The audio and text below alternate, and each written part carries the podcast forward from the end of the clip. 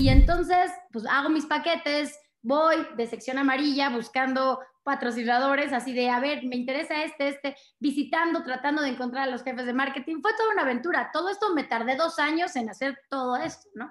Pero al final, este, llego y cuando Ricardo ve los números me dice, ¿cómo? ¿Vendiste esto? Y yo, sí, ¿por qué vendiste esto? Y yo, es que los de, los de ventas me dijeron que tenía que vender eso más mi producción para que si quería yo salir al aire, ¿no?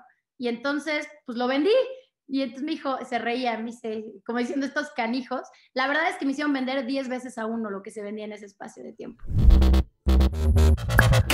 Hola, te doy la bienvenida. Yo soy Maite Valverde de Loyola. Y esto es Mentores. Cada semana te comparto la vida extraordinaria de héroes cotidianos en un solo podcast. Y estoy segura que encontrarás tu sentido de vida fascinante. Mentores. Hola, ¿qué tal? ¿Cómo estás? Estoy feliz de presentarte este set que estoy segura que te va a encantar y te va a dejar con muchísima inspiración. Mi invitada es Inés Sainz. Estoy segura que conoces a Inés Sainz, pero también estoy segura que no le conoces esta parte que nos comparte en la entrevista. Inés Sainz es la mujer pionera del deporte en México.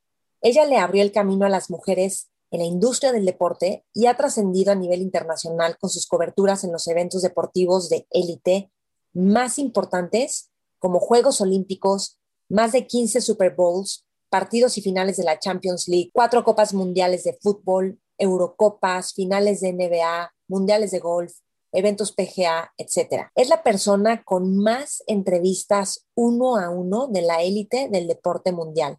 Por cierto, ella desde que empezó ha tenido la creatividad y audacia para conseguir sus entrevistas. Entre ellas están deportistas como el mariscal de campo Tom Brady, los tenistas Roger Federer, Rafael Nadal, futbolistas como Rafa Márquez, Cristiano Ronaldo, Kaká, Messi, Zidane, Canavaro, los beisbolistas Derek Jeter y Alex Rodríguez, los basquetbolistas Shaquille O'Neal y Kobe Bryant y muchos otros más. Además, Inés es mamá de cuatro, abogada, tiene dos maestrías y ahora está estudiando la tercera en innovación y negocios. Es empresaria, conferencista, deportista y cinta negra en taekwondo. Me impresiona el nivel de inteligencia, creatividad y detalle que tiene Inés. En esta entrevista aprenderás cuál es la mentalidad de los deportistas de élite, cómo abrirte camino de la manera más fácil y audaz, cómo ha logrado que los deportistas quieran que los entreviste, cómo ser un crack en las ventas y conocer a tus clientes, cómo ver los desafíos como algo fascinante, cómo le hace para ser mamá, empresaria, figura pública y deportista al mismo tiempo. Estoy segura que esta entrevista te va a fascinar Gracias por escuchar, gracias por compartirla con otros a quienes también pueda inspirarles y servirles. Y no te olvides de taguearnos con qué es lo que más te gusta, qué es lo que más te sirve. Nosotros estamos como mentores con Maite, yo Maite Valverde de Loyola, Inés Sainz como Inés Sainz, ¿ok? Te esperamos en todas las redes, Facebook, YouTube, Instagram, Spotify, iTunes. Suscríbete a nuestros canales y califícanos con cinco estrellas para que pueda llegar a más personas. Gracias por escuchar, gracias por compartir. Mentores. Inés, bienvenida a Mentores, qué gusto tenerte aquí. Ay, al contrario, muchísimas gracias, mi querida Maite. Es un placer estar con ustedes, con tu audiencia. Y bueno, pues con la insistencia que tenías y las ganas que mostrabas de hacer esta entrevista, pues cómo decir que no, evidentemente. Ay, gracias. Pues mira, a mí me encanta entrevistarte porque porque mucha gente cree que, y yo sé que eso, esto te lo dicen muchísimo, la güerita que está en deportes y ya, pero a mí me impresiona cómo eres emprendedora, además todo el tiempo estás estudiando, o sea, creo que en este último Super Bowl, ese día tenías un examen de la maestría y después cubrías el Super Bowl y además tienes cuatro hijos, y o sea, un mundo de cosas, es impresionante todo lo que haces de súper deportista. Y la verdad en Azteca. Pues sí, ha sido, ha sido como yo creo que la temática de mi vida, ¿no? Siempre he sido una mujer que creo que me gusta estar ocupada porque desde niña era como que hacía mil actividades, estaba en todas las elecciones, pero era muy aplicada, pero además, ya sabes, era la que formaba parte de, de las planillas para, para liderar ahí en el, en el, ¿cómo se llama? En la escuela. Entonces, yo creo que eso ya lo trae uno de naturaleza, el ser muy inquieta y el estar tratando de buscar hacia dónde más, que otras, otras nuevas fórmulas, ¿no? Para para, seguirte reinventando. Entonces, pues sí ha sido parte así súper importante de mi día a día, ¿no? Sí. Déjame preguntarte algo. O sea, ¿qué, ¿qué haces en un momento si las puertas se te cierran o si te frustras o ves que ibas con todo con algo? ¿Cómo lo tomas? Porque en tu forma de decirlo es como, bueno, no pasa nada y sigo y tal, pero yo creo que debe de haber momentos de frustración, de decir, oh, no, tanto esfuerzo para que no suceda. ¿Cómo lo manejas? Fíjate que yo, yo no soy realmente una persona que pueda manifestar una frustración como tal. O sea, en realidad yo estoy consciente que las cosas tú haces que sucedan. Entonces, cuando los caminos se vuelven ríspidos, pues es simplemente el momento de encontrar un camino para poder eh, decidir hacia dónde quieres dirigirte. Cuando empezaba en este mundo que me decía, no, es que esto no se va a poder, no, es que esto no, es que esto no, pues yo decía, pues tal vez no para ellos, pero, pero yo sí veo un camino. No sé, ¿será que de manera natural encuentro soluciones? Soy muy solucionadora, entonces cuando algo pasa, sé que inmediatamente ya estoy encaminada a encontrar la solución. Normalmente no me quedo con un no. Si es algo que quiero mucho, no me quedo con ese no, sino que le doy la vuelta hasta que, hasta que logro obtener el sí, ¿no? Entonces, no, yo creo que pierdes el tiempo cuando te frustras ¿Por qué? Pues porque, bueno, ok, mucho esfuerzo, mucho todo, ok, sí, pero, pero ya aprendiste en el camino, ya entendiste que puede haber otro camino, ya entendiste que si no era como lo tienes en la imaginación, pues indiscutiblemente tú misma vas a crear otro camino, ¿no? Entonces, la verdad no hay, no hay espacio para las frustraciones. Sí, sí, sí, de acuerdo. No, increíble verlo así. Fíjate que preparando esta entrevista me sorprendió que, o sea, para mí es súper obvio que todo mundo sabe que te cerraron las puertas en TV Azteca, que José Ramón no estaba tan contento de que tú le entraras, de todo el trabajo que te costó, y me di cuenta que no todo mundo sabe eso. Sí, este parecería que sí, porque lo he platicado mucho, ¿no? Pero sí, ¿no? A veces no, como que ya te ven ahí y dicen, ah, pues ahí está, ¿no? Pero no saben cómo fue el camino. Ok, ¿qué fue lo más desafiante para ti en esos momentos de llegar con José Ramón, que aparte te entrevistó, creo que fallaste una pregunta de deportes, así llegó a preguntarte para ver si sí sabías de deportes, y todo ese proceso, porque también llegaste con una propuesta increíble y te la, rechaza, te la rechazó. Cuéntanos un poquito, un poquito para no centrarnos en eso que está en todos lados y después quiero preguntarte otras cositas.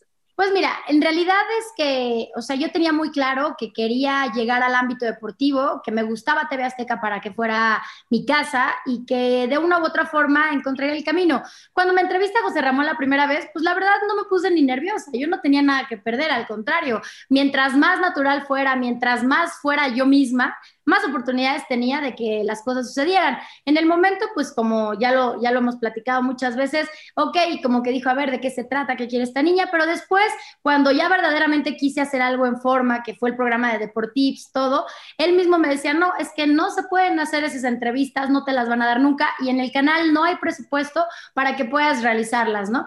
Y pues me dio la respuesta en su, en su negativa, me dio la respuesta. Fue, necesitas conseguir dinero y necesitas conseguir las entrevistas. Y eso me llevó a crear mi propia casa productora, al poder hacer junto con mi marido una estructura para ir, conseguir las entrevistas, conseguir los patrocinadores y llegar con el modelo armado con Televisión Azteca y decir, aquí está.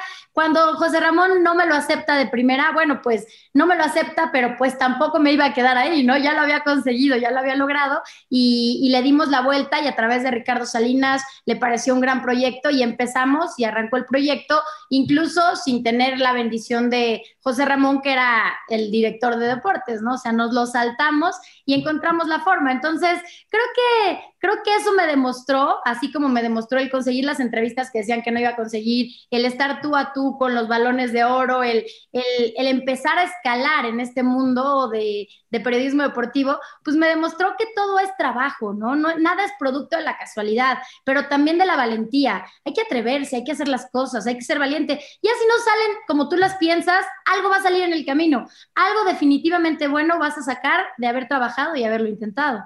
Ok, o sea, suena súper fácil como lo cuentas, pero te fuiste a Europa patrocinada por ustedes, no por la empresa, conseguiste las entrevistas, te quedaste en el hotel de los deportistas, de los futbolistas para poderles hacer las entrevistas, llegaste a España, no estaban en España, estaban en Austria, en Austria no tenías la cámara, tuviste que esperarlos en España, o sea, y luego le enseñas a José Ramón y él te dice, ¿tú crees que yo, que a mí me vas a enseñar cómo hacer esto?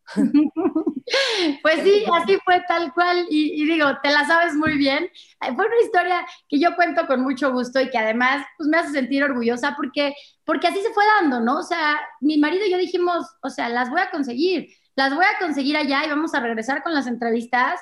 Y, y sí, cuando José Ramón dice, pues no, así no, pues sí, así sí, ¿no? O sea, ahí sí fue de verdad encontrar el camino y hoy en día me siento muy contenta porque incluso el esquema de, de liderazgo de Benjamín Salinas es precisamente ese. Es decir, a ver, los productores tienen que ser productores vendedores, o sea, los proyectos tienen que estar vendidos para que esto pueda ser un negocio. Y me ponían de ejemplo, como lo hace Inés. Inés va a sacar sus cápsulas en el mundial, Inés las vende, ¿no? O sea, las vende, las produce, sabe qué quiere el cliente, nos las entrega, así debe de ser. Entonces, pues al final creo que el tiempo me dio la razón y sí, y sí era el camino correcto para, para producir televisión, ¿no?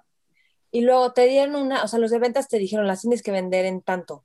Y tú conseguiste ese presupuesto y te dieron un presupuesto que era casi inconseguible, que tú no sabías, te enteraste. No, la verdad es que fue muy, como digo, ahora sí que muy simpático porque a mí me dicen, oye, pues para que salgas en televisión tienes que vender 500 mil pesos en, ese momento, ¿no? Para media hora en los, el, el, ¿cómo se llama? El domingo. yo, ah, pues si me dicen eso los de ventas, pues eso debe de ser. Y entonces, pues hago mis paquetes, voy de sección amarilla buscando patrocinadores, así de, a ver, me interesa este, este, visitando, tratando de encontrar a los jefes de marketing. Fue toda una aventura. Todo esto me tardé dos años en hacer todo esto, ¿no? Pero al final, este, llego y cuando Ricardo ve los números me dice, ¿cómo? ¿Vendiste esto? Y yo, sí. ¿Por qué vendiste esto? Y yo, es que los de, los de ventas me dijeron que tenía que vender eso más mi producción para que si quería yo salir al aire, ¿no? Y entonces, pues lo vendí. Y entonces me dijo, se reía, me dice, como diciendo estos canijos. La verdad es que me hicieron vender 10 veces a uno lo que se vendía en ese espacio de tiempo. 10 veces a uno. Y como nunca había vendido televisión, no tenía nada. Y yo creo que la pasión que sentía por el proyecto y como lo visualizaba era tan increíble que los patrocinadores, los patrocinadores dijeron, va, va, se la jugaron conmigo. Y a la fecha me siento muy feliz porque sigo trabajando con muchos de ellos, ¿no? Ha sido una mancuerna ya de 22 años. Sí, sí, sí. Bueno, ahora das o conferencias de ventas y te has vuelto una crack en las ventas. O sea, a mí esa es de las cosas que más me impresiona. Lo que Benjamín quiere ahorita que todos los productores hagan, pues claro, todo el mundo quiere un productor que venda y que haga, haga cosas increíbles y se informe y, tenga esa pasión, por supuesto. Entonces, ¿cómo, ¿qué es lo que tú, cuáles son los pasos más importantes para vender? Y también, no solo vender, sino mantener la relación con los clientes, porque nunca nadie quiere vender una vez y ya está, sino que que mantenerte. Fíjate que, bueno, la conferencia, como bien lo dice, se llama Atrapa y conquista a tu cliente, ¿no? Entonces, yo creo que la venta es un, un, poco un juego de seducción, ¿no? Tú haces que el cliente se enamore del producto, tú haces que las necesidades del cliente encajen en las necesidades que tiene, o, la, o, la, oferta que tienes tú. Entonces, de pronto tienes que estar muy alerta. Ay, a ver, no sé, te pongo ahorita un ejemplo estoy platicando con mis amigos de Suzuki, ¿no?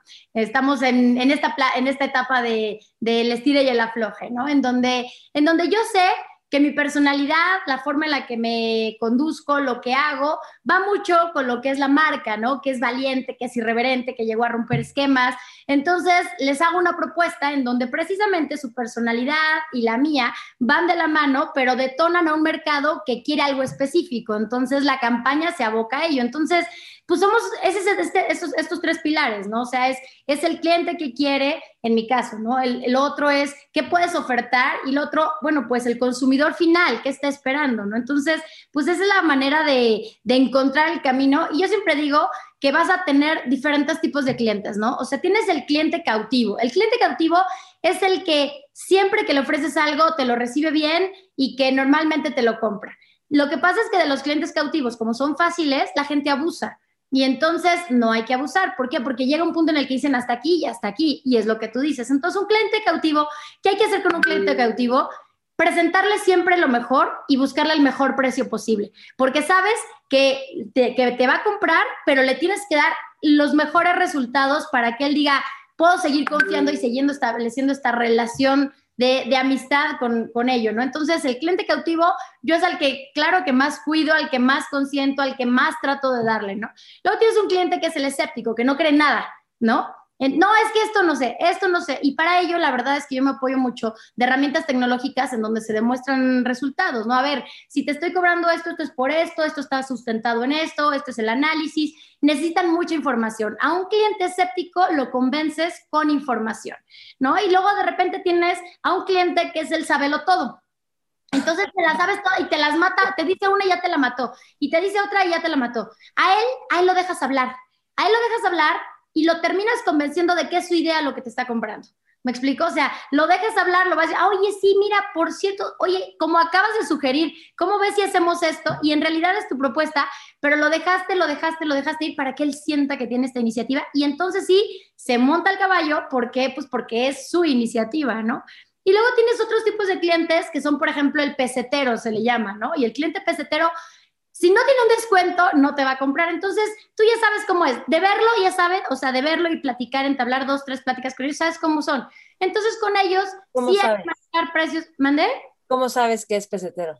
Lo sabes porque empiezan inmediatamente a cuestionar el precio, ¿no? O sea, empiezan a decir, ok, no, pero a mí en la competencia me dan a esto, a mí esto. O sea, están, o sea, su punto no es el contenido, su punto es cuánto cuesta. ¿Por qué? Entonces, independientemente que le justifiques el por qué y cuánto cuesta, lo que haces entonces es sí llegar con un esquema agresivo por decirle, a ver, mis descuentos van de aquí a aquí, siempre y cuando tu monto de compra sea tanto y de aquí no te puedes mover, ¿no? Entonces le das como esta parte de tu ahorro va de acuerdo a tu inversión, ¿no? Entonces, ellos como que quieren buscar el mayor ahorro, entonces siempre dicen, no, pero es que si le meto un poquito más, entonces sí me ahorres así, entonces van por ello. Y bueno, hay 10 tipos de clientes, ahorita no vale la pena mencionarlos a todos, pero, pero sí hay un lenguaje y una manera especial de, de, atacar a cada uno de esos clientes y al final las cosas suceden y todos son tan valiosos, o sea, como uno como el otro, ¿eh? O sea, no es que los puedas cuestionar, es su personalidad, nada más hay que saberles vender, ¿no? Que, o sea, ¿y has tomado cursos de ventas? Seguro que sí ir ahí. ¿No? O sea, tú de ti, sección amarilla.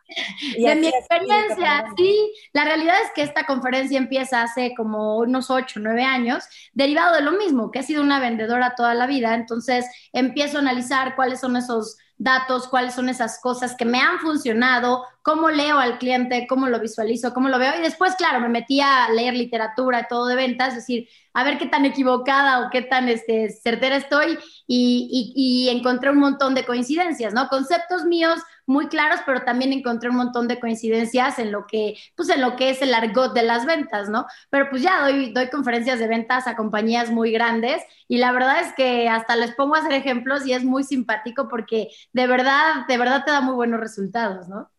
Está increíble, pero, o sea, lo que pasa es que tú estás hablando ya cuando estás con la persona indicada. Ah, bueno, llegarle a las ventas, exacto, tienes que llegar con la persona adecuada. Puede ser el director de la empresa o el director de ventas o depende, cada empresa. ¿Cómo llegas con la persona indicada?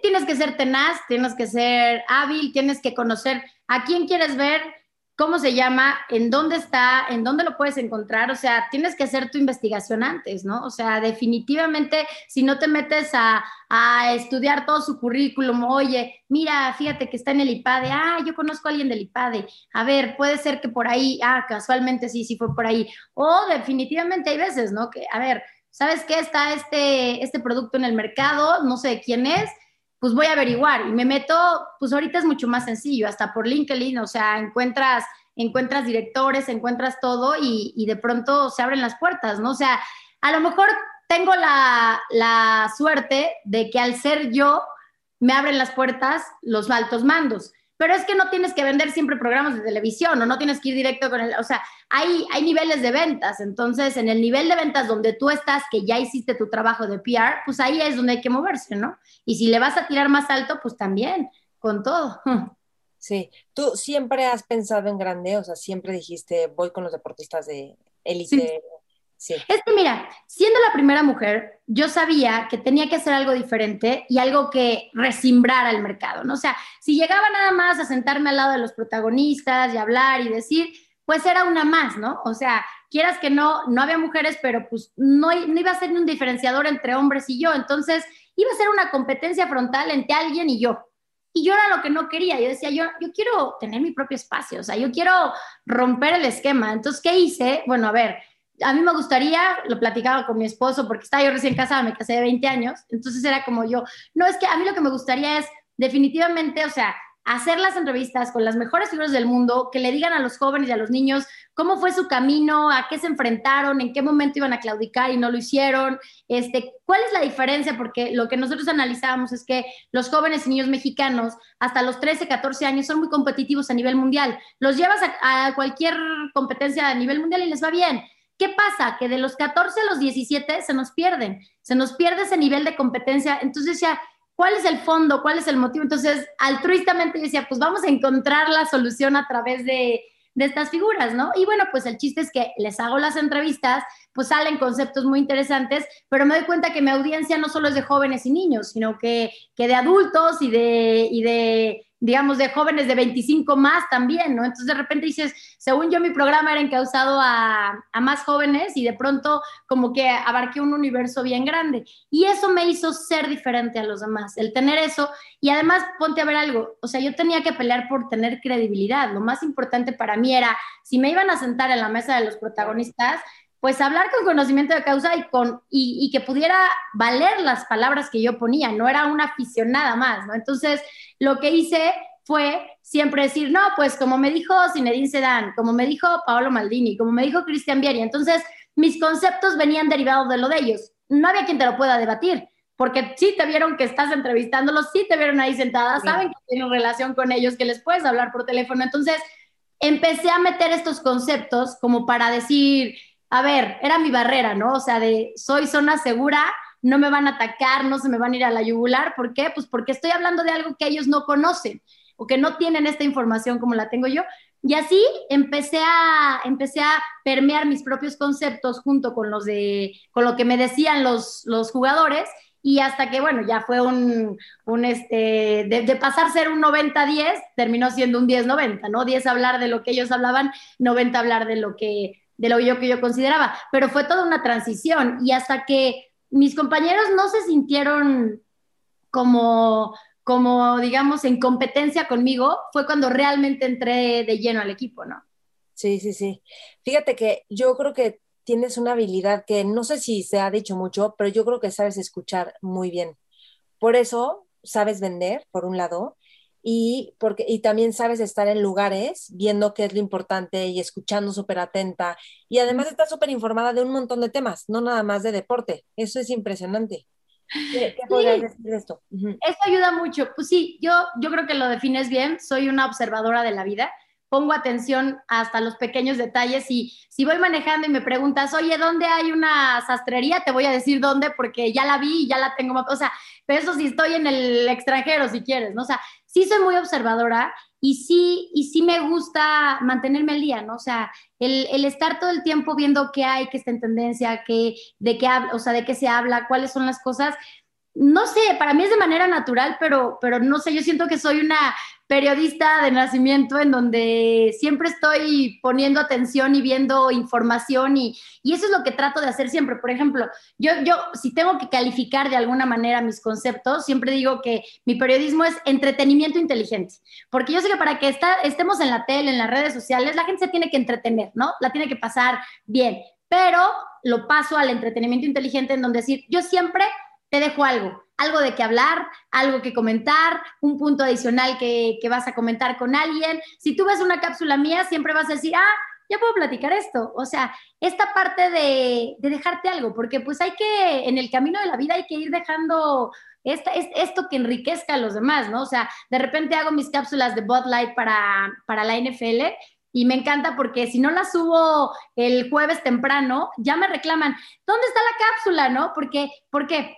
Porque primera, como los, los jueves de la noche hay partido, entonces los, los que no son tan fans del americano y que se llevan con amigos que sí son fans del americano, Entonces, con esa información que yo les doy, se sienten listos porque dicen, ah, voy a ver con ellos. Con que me meten los dos, tres comentarios que ya me dijo Inés, te lo juro, pero es muy chistoso que si llega como las dos, tres de la tarde ya me están, Inés, ¿a qué hora subes tu cápsula? ¿No? O sea, si realmente esperan ese contenido. O la novia que lo va a ver con, los, con, con el novio y los amigos, Inésita, ayúdame, ¿no? O sea, mándame. Entonces ya van. Y entonces, como son conceptos, siempre lo trato de poner muy coloquial, en donde todo el mundo lo pueda. O sea, el hard user lo ve y le gusta, pero el que no es hard user lo ve y le entiende, ¿no? Entonces, creo que ese ha sido como mi, mi diferenciador, ¿no? O sea, siempre, siempre hablo para todo el, toda la audiencia, ¿no? Y eso creo que es bien importante.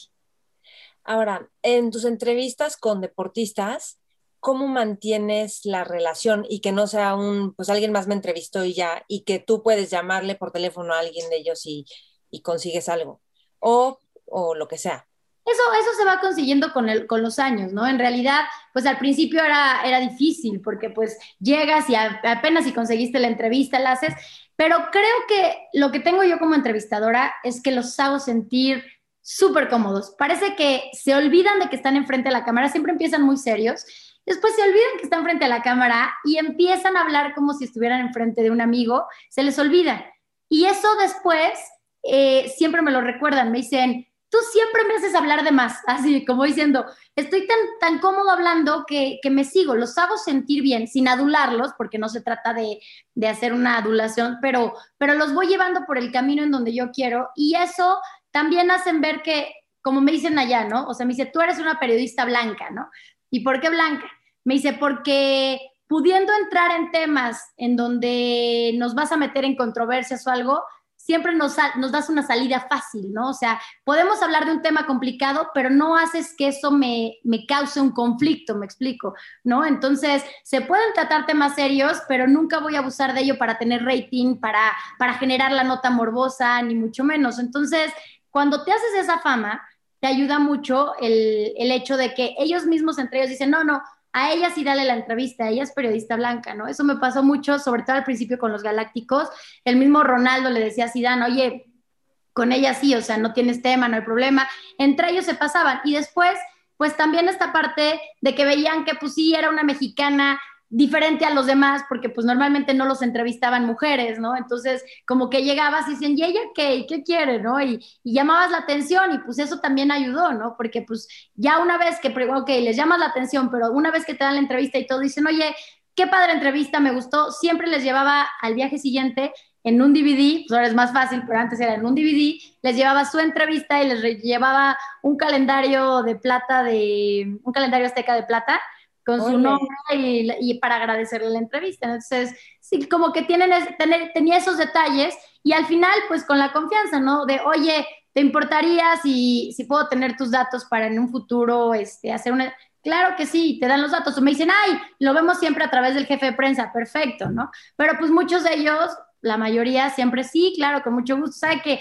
sabes que ni lo vas a compartir con nadie, ni nada, que es meramente de trabajo, pero además me hago presente, ¿no? O sea, viene un partido importante y, y, oye, que este partido es increíble, o metieron un golazo, felicidades por tu gol, o sea, sí me hago presente para, digo, y, naturalmente, porque pues la verdad los considero amigos, ¿no? Entonces, pues al final es, yo creo que lo que pasa también a la, a la contra, ¿no? También te, te consideran amiga y eso es muy lindo.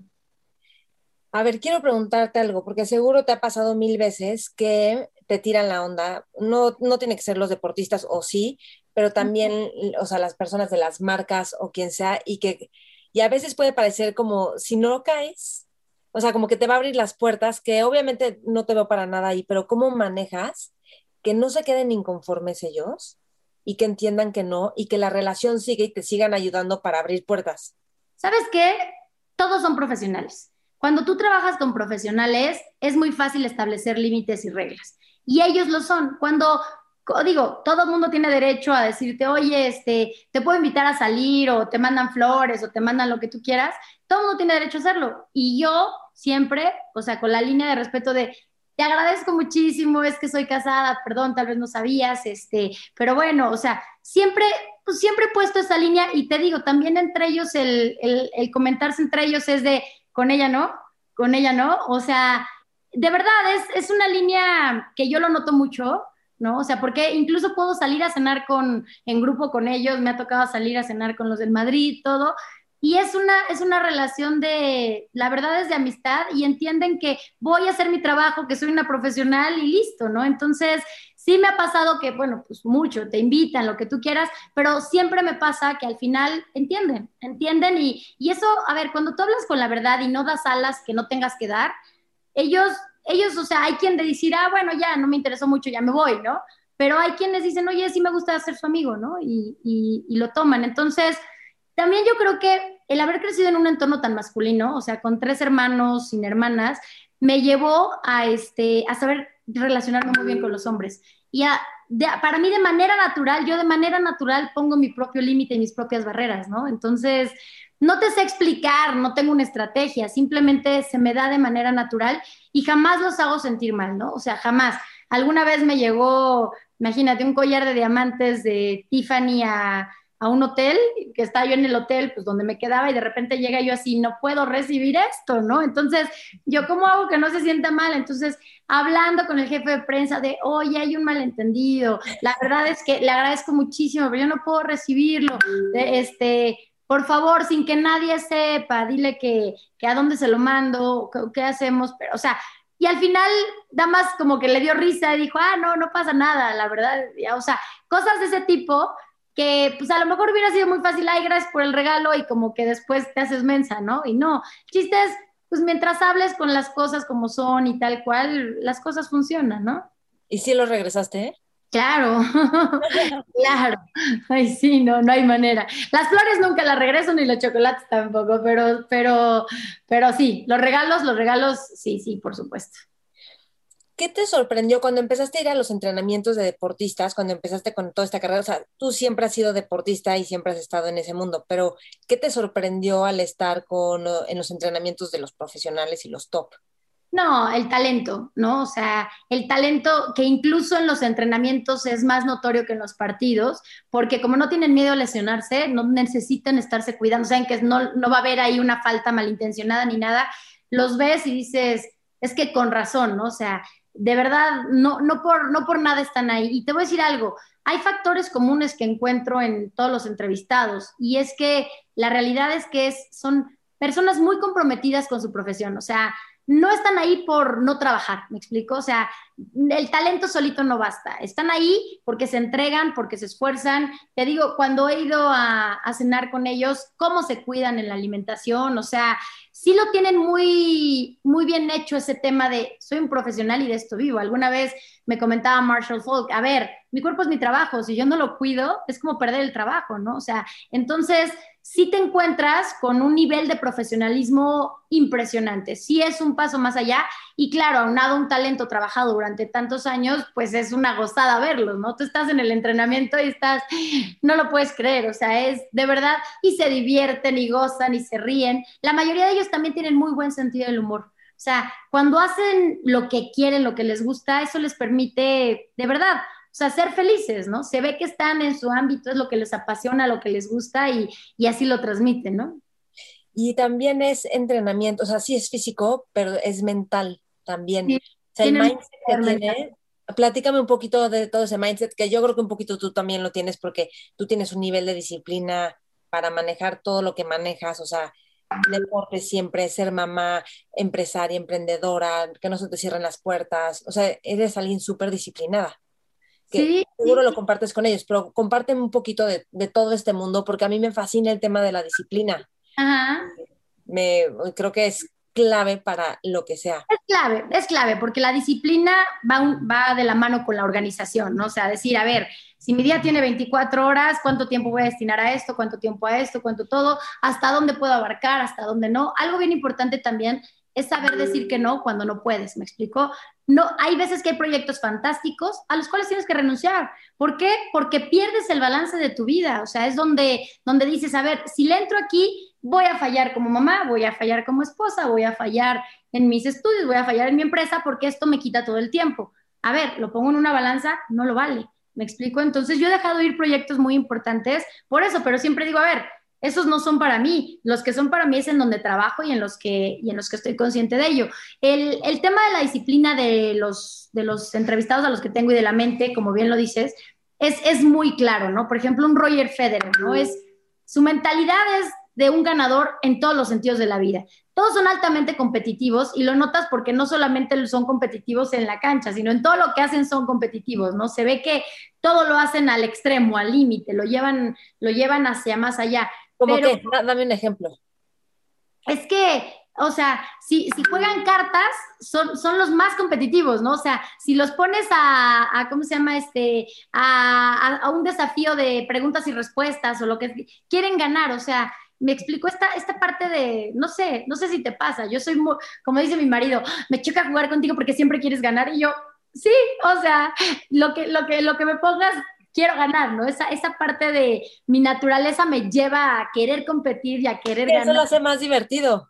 Es que sí, bueno, para mí sí, yo fui taekwondo, taekwondoín muchos años y, y, lo que más amaba era el combate, ¿no? El estar enfrente y decir, yo puedo más y me tocaba competir, competir contra hombres porque no había mujeres casi y, este, y, el que fuera y como fuera, ¿no? Entonces, no sé, creo que eso es un común denominador en ellos, son competitivos naturales y su mente es muy fuerte, confían en ellos mismos, saben que son capaces, saben de lo que pueden, de lo que pueden hacer y, y confían en ellos. O sea, realmente todos en ellos encuentras esta, esta seguridad en sí mismos que quisieras ver en, todos los ámbitos de la vida, ¿no? O sea, si todo el mundo tuviera esa seguridad en lo que son y en lo que son capaces de hacer, la verdad es que sería muy distinto, ¿no? Entonces, todos los top tienen una mente muy fuerte, un poder de competencia increíble, una disciplina fantástica, ¿no? O sea, si tienen que desayunar a tal hora, si tienen que entrenar a tal hora, si tienen que hacer esto, después si les sobra tiempo, buenísimo, pero primero lo primero, ¿no? Entonces,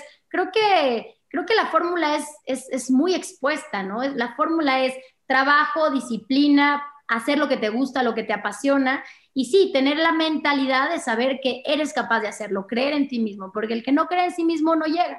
Y entonces ellos, ellos lo transmiten, ellos creen en sí mismo y además valoran lo que son y valoran lo que les costó trabajo llegar. Y dicen, a ver, yo no me voy a relajar ahorita que ya llegué, porque sé que hay 200 como yo atrás que en su momento cualquier, cualquier oportunidad la van a aprovechar. Entonces, ¿qué hago? No, me mantengo en el top of mind, ¿no? O sea, a mí me ha pasado, o sea, yo, a mí me ha tocado ver 40 niños pasar, 40 niñas pasar de Televisa enfrente de mis narices, y digo, ¿y por qué ninguna se queda?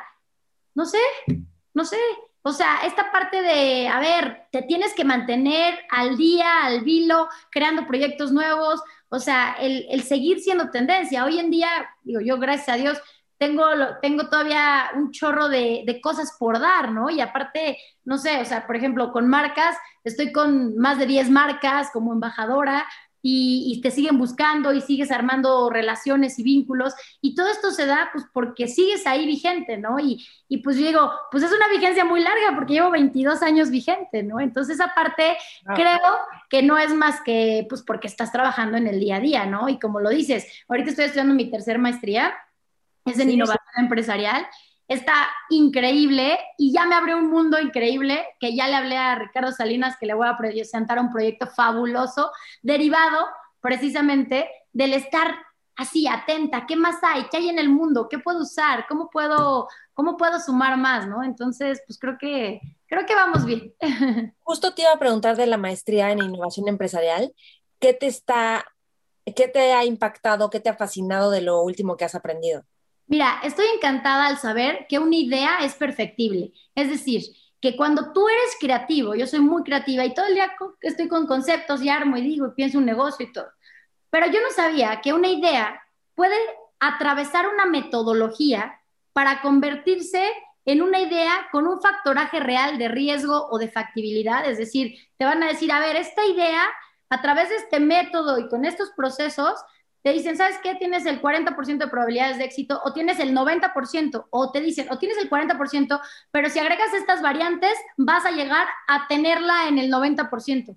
Entonces, siento que todos los que somos emprendedores nos quedamos a veces en, ah, soy emprendedor porque tuve una idea y la ejecuté como yo la pensé, ¿no?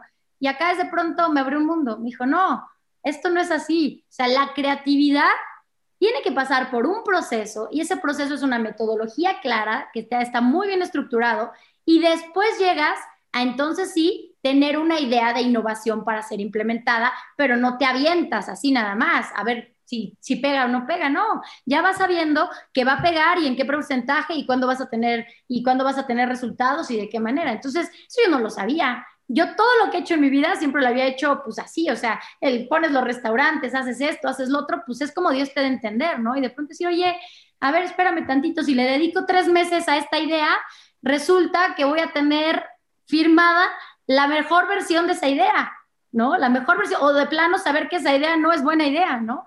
Entonces, eso, eso me tiene fascinada, o sea, todos los días ahorita estoy en cultura, o sea, tratando de meter una cultura de innovación empresarial que realmente simbre y, y bueno, lo que les, le voy a presentar a Ricardo es algo fabuloso, ¿no? O sea, es un laboratorio de innovación y liderazgo de alto impacto que está, wow, wow. Pero eso no es tanto en la tele, sino más interno. Ah, no, de, sí, sí, sí, eso ya es un tema empresarial. Pero está increíble. sí, está increíble. Es una cultura empresarial de alto impacto, así lo llamaste. no, laboratorio de innovación y liderazgo de alto impacto. Ok, eso es lo que estás haciendo. Eso es lo que estoy, lo que estoy trabajando mi día a día ahorita para implementar ese proyecto es este. Es este y ahí en este laboratorio cabe todo, ¿no? Cabe cualquier idea de las empresas que tenga el grupo, va a ser procesada, analizada, se le va a dar un factoraje y además también se van a dar soluciones, se van a dar opciones de, nuevas, de nuevos productos, o sea, es, es fantástico.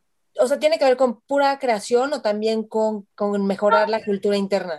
Todo, todo, porque tienes que, tienes que establecer una cultura empresarial, evidentemente, una verdadera cultura empresarial. La organización tiene que aceptar trabajar de una manera diferente, pero además la innovación tiene muchos rostros. Puedes tener innovación para solución de problemas. Todas las empresas tienen problemas, entonces puede haber innovación para decir, a ver, ¿qué te duele? ¿Qué le duele a cada una de las empresas? Ah, no, pues es de, de esto adolecen. Ok, perfecto yo te voy a dar cuatro opciones con factorajes de riesgo de soluciones a ese problema. ¿Cómo? A través del capital humano. las soluciones de todo están en la mente de la gente y mucho más en la mente de la gente que trabaja en el día a día con ello, ¿no? Entonces, bueno, es, eso es innovación para ello. Después tienes innovación para agregar valor a productos existentes. ¿Y entonces qué ocurre?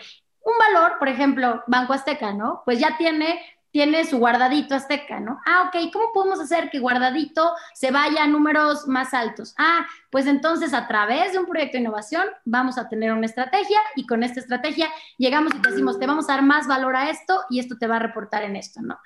Televisión azteca, ¿Qué necesita Televisión Azteca? Ah, no, pues después de la pandemia necesita volver a vender más porque los clientes se retrajeron. Entonces, ¿de qué forma? Ok, hagamos una estrategia para que la venta sea mayor, ¿no? Entonces, eso es, ese es el segundo tipo de innovación. Y hay un tercer tipo de innovación que pasa por la creación de necesidades nuevas. Es decir, que puedas entender qué productos innovadores meter y crear para que entonces generen más valor y a veces son empresas nuevas completamente distintas, ¿no? Entonces digamos que esos son los tres pilares, hay 10 tipos de innovación, pero te los, te los cierro en tres, esos tres pilares son los que, los que vamos a trabajar, ¿no? Entonces... ¿Y tú lo implementas? O sea, ¿tú duras los cursos o tienes un equipo que va...? Bueno, obviamente como es algo tan grande, este, yo voy a ser la líder, pero sí voy a tener un equipo más o menos como de 120 personas, porque necesito necesito tener ingenieros, necesito tener mercadólogos, necesito tener este, gente de campo, ¿no? Entonces, más o menos, el, el, esquema que tengo son como 120 personas. Pero es un equipo tuyo que tú los vas a llevar a todas las, a cada organización, a cada empresa. Sí. Es así, está increíble. Wow. Sí, está padre, la verdad estoy bien emocionada. Oye, fíjate que hay un libro muy padre que se llama El Código de la Cultura, justo que estaba estudiando, te da, o sea, el secreto de los equipos más exitosos del mundo, como Google y, varios, ¿no? Y te dice por qué y cómo, y a veces hay detalles como que mejoraran las cafeteras, las pusieran en cierto lugar y les pusieran los mismos 15 minutos a los empleados para convivir cuando se van a tomar el café, mejoró el 40% de la productividad y, y disminuyó la rotación de la gente. O sea, detallitos así súper padres que te empiece a explicar, porque este es...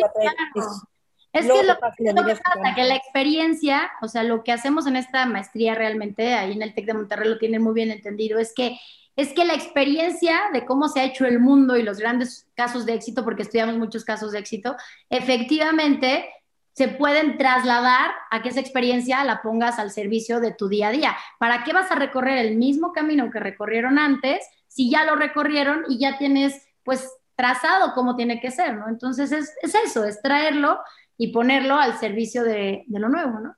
Está increíble. ¡Wow! ¡Qué padre! Todo esto en los temas de innovación. Y quería preguntarte de mm, los deportistas, voy a regresarme a ellos. ¿Quién, o sea, de alguna forma, cada vez que entrevistas a un deportista se vuelve como una especie de mentoría, te lo aseguro. Cada vez que entrevistas a alguien. Sí, sí claro, porque te, te dan demasiado de ellos, ¿no? Entonces, claro. ¿Qué has aprendido? O sea, dime de tres entrevistas que te hayan impactado por algo. ¿Qué es lo que dijeron o qué frase o por qué tú saliste a esa entrevista diciendo, ahora voy a hacer esto? Que te hayan impactado.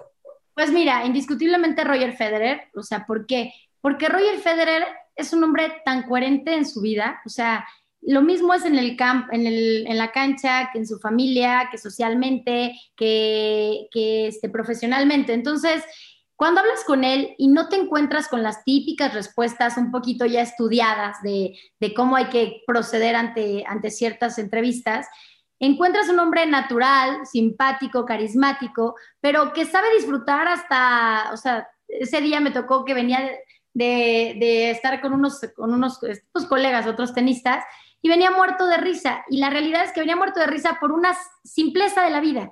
Y entonces yo dije, qué padre que alguien como él se esté riendo tanto de algo tan simple como eso. Es decir, le gusta, le gusta disfrutar la vida. O sea, disfrutan la vida y son ellos mismos, estén donde estén. No hay poses, no hay pretendo ser esto, pretendo ser lo otro. No, son ellos. Entonces, creo que mientras más auténticos sean, mejor es el resultado, ¿no? Y, luego, por ejemplo, cuando entrevisté a Jerry Rice, Jerry Rice fue pues mi ídolo, porque yo le voy a los 49ers y pues él el receptor de Montana de toda la vida.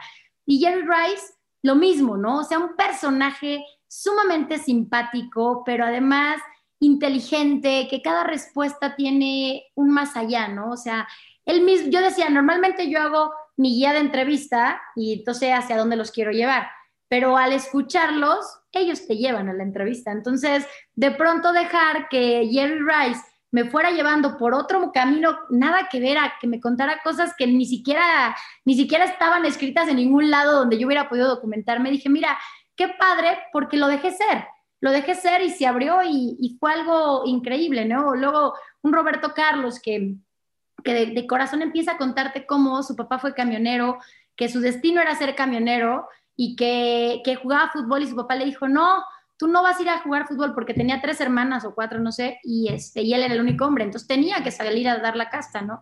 Su papá, no, yo veo cómo, yo puedo, no te preocupes, y su mamá igual apretándose el cinturón diciendo, no, tú, tú lucha por tu sueño, dice, ellos cuidaron de mí, me dieron la oportunidad, y con una sonrisa muy grande dice, ahora yo cuido de ellos. ¿no? O sea, esa parte de, de confiaron en mí, me lo dieron todo, que ahora yo cuido de ellos. Entonces, todo pasa más que por temas profesionales, por cómo son como personas, ¿no? O sea, lo que te deja y lo que te enriquece ver gente que es agradecida con la vida, que toman las oportunidades y que esas oportunidades las convierten en un impacto no solo para ellos, sino para todo su entorno, ¿no? El mismo que acá, que, que lo ves que es súper responsable socialmente, ¿no? Que está involucrado en tantas causas, porque él siente esta necesidad de, de, siempre devolver, ¿no? De decir, yo tengo fortuna, necesito devolver, estar consciente de que tengo que dar de mí, ¿no? Entonces creo que, creo que eso es lo que los hace muy especiales, ¿no? Sí, totalmente. Y cuéntame algo, tienes una conferencia también que tiene que ver con el éxito económico. Se llama Estrategias de éxito personal, profesional y económico. Son tres, no es nada más económico. Ajá. Ah, bueno, ok, pero háblame un poquito del económico, que creo que es muy importante y también tiene que ver con cómo administras tus ingresos, creo, y cómo cobras. Sí, bueno, yo soy buena para cobrar, ¿eh? la verdad soy bien organizada y, se entiende. Pero mira, pero es esto de cobrar, porque también hay que saber poner precios, ¿no? Para poder cobrar bien. ¿Cómo, ¿Cuál es tu relación con eso? O sea, cuando llegas a cobrar, porque normalmente bueno, no siempre, y depende en, qué lugar estés, pero la gente quiere bajar precios. Sí, sí, mira, lo que pasa es que yo, yo tengo ciertos tabuladores, ¿no? En donde tengo, pues, sabes cómo es el mercado, de qué forma se maneja, la experiencia te va llevando a entender cuánto, en cuánto puedes ofertar, cuánto puedes hacer y, y lo que hago es eso, ¿no? Tengo una base de precios en donde sé cuánto vale un posteo, cuánto vale una conferencia, cuánto vale ser maestra de ceremonias, todo eso lo tengo muy delimitado. Y eso sí, hago el traje a la medida, ¿no? Entonces, a ver, es una convención aquí y acá, ok, pero resulta que son cuatro días, pues no les voy a comprar los cuatro días a full de tarifa, entonces les hago paquetes. es de manera natural, es una negociación y todo pasa, o sea, si siento que me están regateando demasiado, le dije, no te preocupes, en otra ocasión lo podremos hacer.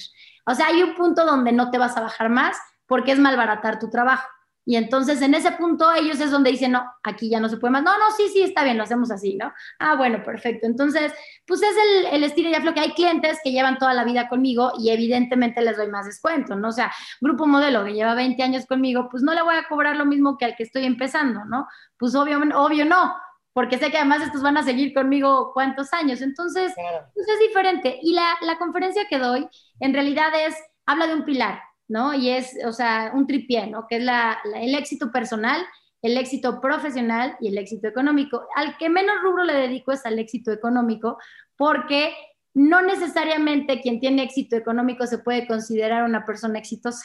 Y eso lo, lo dejo muy claro en la entrevista, en la, en la conferencia. O sea, en realidad yo siento que una persona exitosa, que se nota su éxito y todo, pues evidentemente pasa por muchos otros temas que lo económico, ¿no? Entonces, te tendría que dar la conferencia y nos quedan poquitos minutos, pero a lo que voy es, sí, hay que saber administrarse, hay que saber cobrar, hay que saber invertir porque si, si quieres cobrar bien, pues necesitas invertir en tener los mejores productos, la mejor tecnología, eh, las, pues, la parte de innovación, lo, lo, que puedas ofertar que sea diferente, ¿no? Entonces, mis producciones siempre no escatimo en ellas, ¿no? O sea, vamos a meterle esto, vamos a hacer esto, mi equipo siempre es el más profesional, el más, el más, pues el más novedoso, ¿no? Entonces, creo que siempre tienes que apostar por ello para que te vaya bien. Si estuvieras en una mesa con jóvenes, emprendedores, líderes y visionarios, ¿qué les aconsejarías? Que sean auténticos, que no busquen emular el camino de los demás, que traten de encontrar su propio camino, que mientras sean ellos y lo que hagan sea su pasión, van a tener éxito. Perfecto. Y por último, ¿qué les dirías a las mamás que se les pone todo encima y, y, un poco mamás que quieren también emprender, también hacer ejercicio, tener su propia vida y poder atender a sus hijos, porque creo que eres buenísima para saber todos los detalles de tus hijos, qué necesitan y la tarea y las niñas y las galletitas y, o sea, todo, todo, todo. ¿Qué les aconsejarías?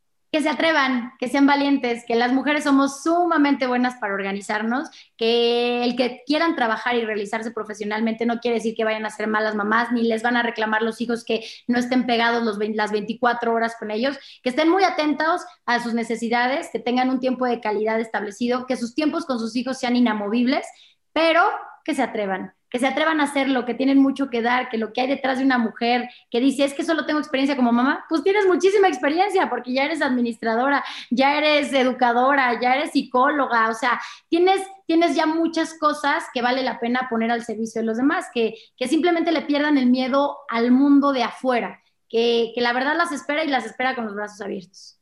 Y la relación con el cansancio, porque luego es cansado ser mamá o no duermen bien, ¿qué dirías con eso? Sí, las mamás dormimos menos, eso es un hecho, pero hay que acostumbrar al cuerpo a saber que no va a dormir sus ocho horas como nos encantaría, pero a lo mejor seis son muy buenas y para esto la alimentación es clave. Tienes que alimentarte bien, eh, productos que te den de manera natural energía y segunda, este, tienes que hacer ejercicio, porque el ejercicio te da mucha más energía. Lejos de decir, híjole, estoy cansada para hacer ejercicio, no, con más razón, haz ejercicio, porque el ejercicio te da mucha más energía y te mantiene en el día a día. Entonces, que coman saludable y que, y que eliminen, ya sabes, el azúcar refinada, todo eso que te alenta, que te, que te, que te hace sentir después así, no, que se metan, que se metan con carbohidratos, pero carbohidratos naturales, para que, para que entonces puedan tener esta respuesta, ¿no? Y hagan ejercicio el ejercicio se los da todo, ¿no? ¿Cuánto haces de ejercicio tú diario? Entre una hora y media, o sea, entre una hora y una hora y media. Depende del tiempo que tenga, pero normalmente hora y media. ¿Y descansas o no? ¿Descansas algún día? Sí, sí. Y siempre digo que descanso el día que me tocó descansar. ¿Y eso cómo es? Que el trabajo no me lo permitió, ¿no? Que terminé muy tarde, se me juntó una junta con otra y otra y otra, entonces ya lo sé. Normalmente dejaba siempre los domingos, pero digo, si el domingo es el día que más tiempo tengo, ¿no? Es el día que más chance puedo irme con la familia a hacer ejercicio, todo, entonces aquí digo, dejo que mi semana tenga el descanso en el día que mi agenda lo, lo, lo, lo necesita, ¿no? Y si tuvieras una frase como mamá, o sea, que guía tu ser mamá, ¿cuál es? Cree en tus hijos, cree en el potencial de tus hijos. Yo siempre los motivo a que van a ser los mejores y van a ser unos campeones y ellos pueden y siempre. Entonces, yo creo en sus habilidades y en lo que son, simplemente los guío, les doy las herramientas que necesiten, les pongo a su disposición como esta parte de que ellos puedan absorberla, pero, pero creo en ellos, ¿no? ¿Y como pareja?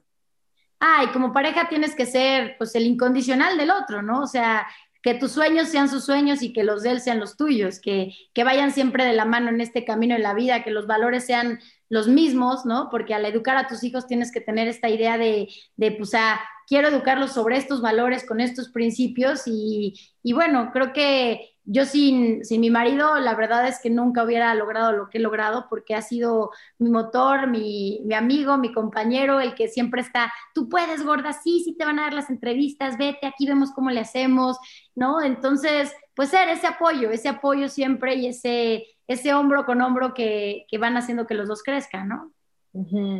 ¿Algo más que quieras agregar, Inés? Nada, que disfruten la vida, que gocen su momento, que cada día pues nos representa una gran oportunidad de salir adelante, ¿no? De, de, reinventarnos, que si las cosas no te están funcionando, busca otro camino, que hay otros caminos con los cuales te vas a sentir más satisfecho y vas a tener mejores resultados, ¿no?